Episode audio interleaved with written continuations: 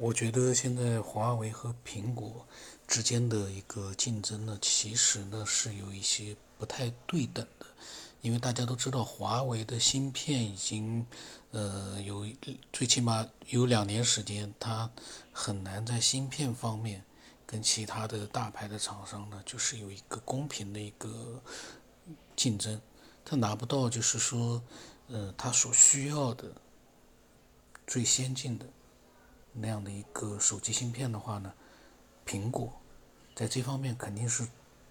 超越华为的，所以华为它现在是从其他的一些方面来，嗯，让大家对呃华为手机呢，嗯，有一个自己的就是吸引力，比如说镜头啊，就是拍照啊，但是呢，华为它的一个拍照是不是就嗯能够让人家觉得说，嗯。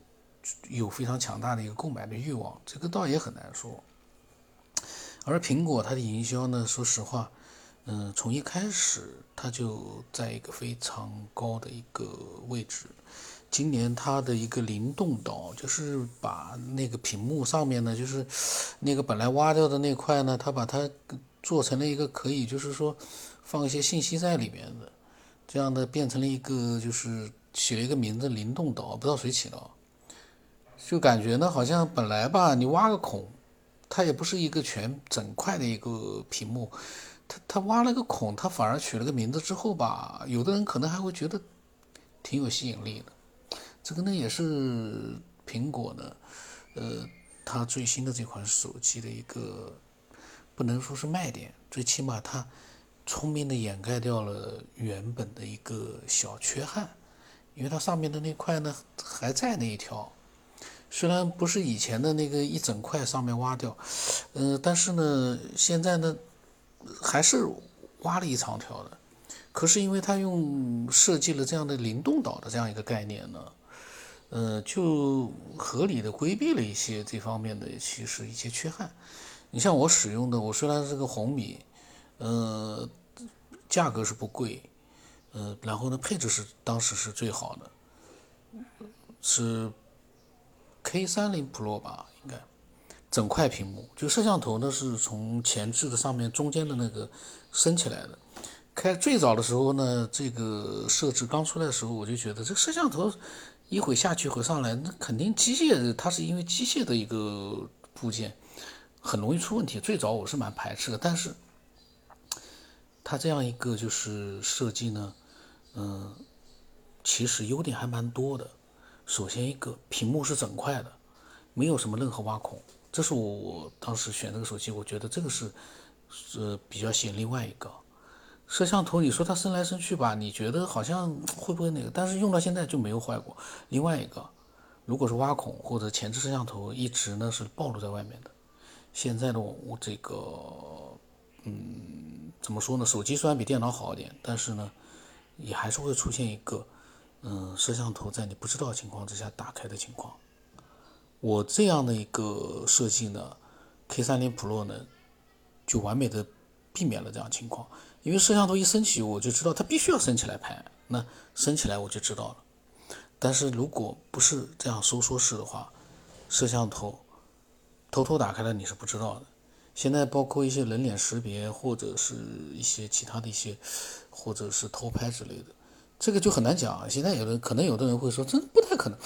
其实是理论上是绝对会有偷开摄像头的这样的一些情况。所以呢，这个设计我倒嘛，苹果呢现在这样一个灵动岛呢，当然苹果的安全性毋庸置疑，苹果的安全性是相当好。华为呢在这方面呢，呃，虽然说它也是，嗯，给人一个很强的一个安全性，但是呢，就像我前面说的，芯片制约了它的一个。竞争力，这两年因为芯片的原因，嗯，苹果可以说很轻松的，没有都没有就是感受到华为的竞争那个力量。华为如果不是因为美国人制约这个芯片，华为和苹果很有可能现在不是现在的结局啊，很有可能华为的份额会超过苹果，这是绝对有可能的。如果摄像头呃那个那个视频那个叫什么芯片啊？说错了。如果芯片没有被美国人制裁的话，华为可以自由的发展它的就是说设计它的最新的手机，它的设计自由都是远远的超过了苹果目前每一代的一个设计的改变。那么它对各种人群的吸引力。都会比现在强，还是像以前一样是非常强大的。嗯，说真的，完全会不一样。所以美国人，嗯，一个是坏，一个是狡猾，一个是狠，利用他的一个，嗯，这样的一个，怎么讲呢？通过官方来去影响，呃，一个品牌。一个正常去做生意的品牌，但是但是话说回来啊，嗯，这件事情里面这个到底有没有真的被他抓住了什么，所以才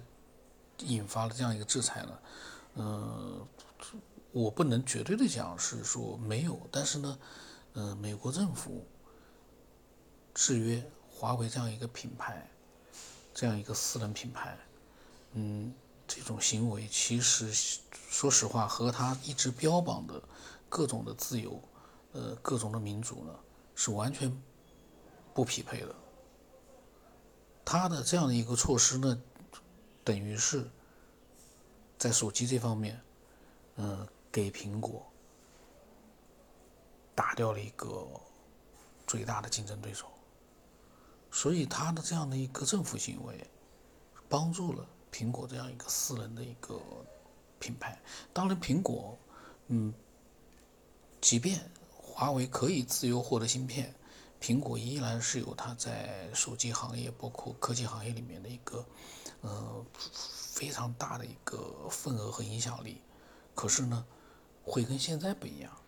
现在他都不太去担心华为的这样的一个对他的一个威胁了，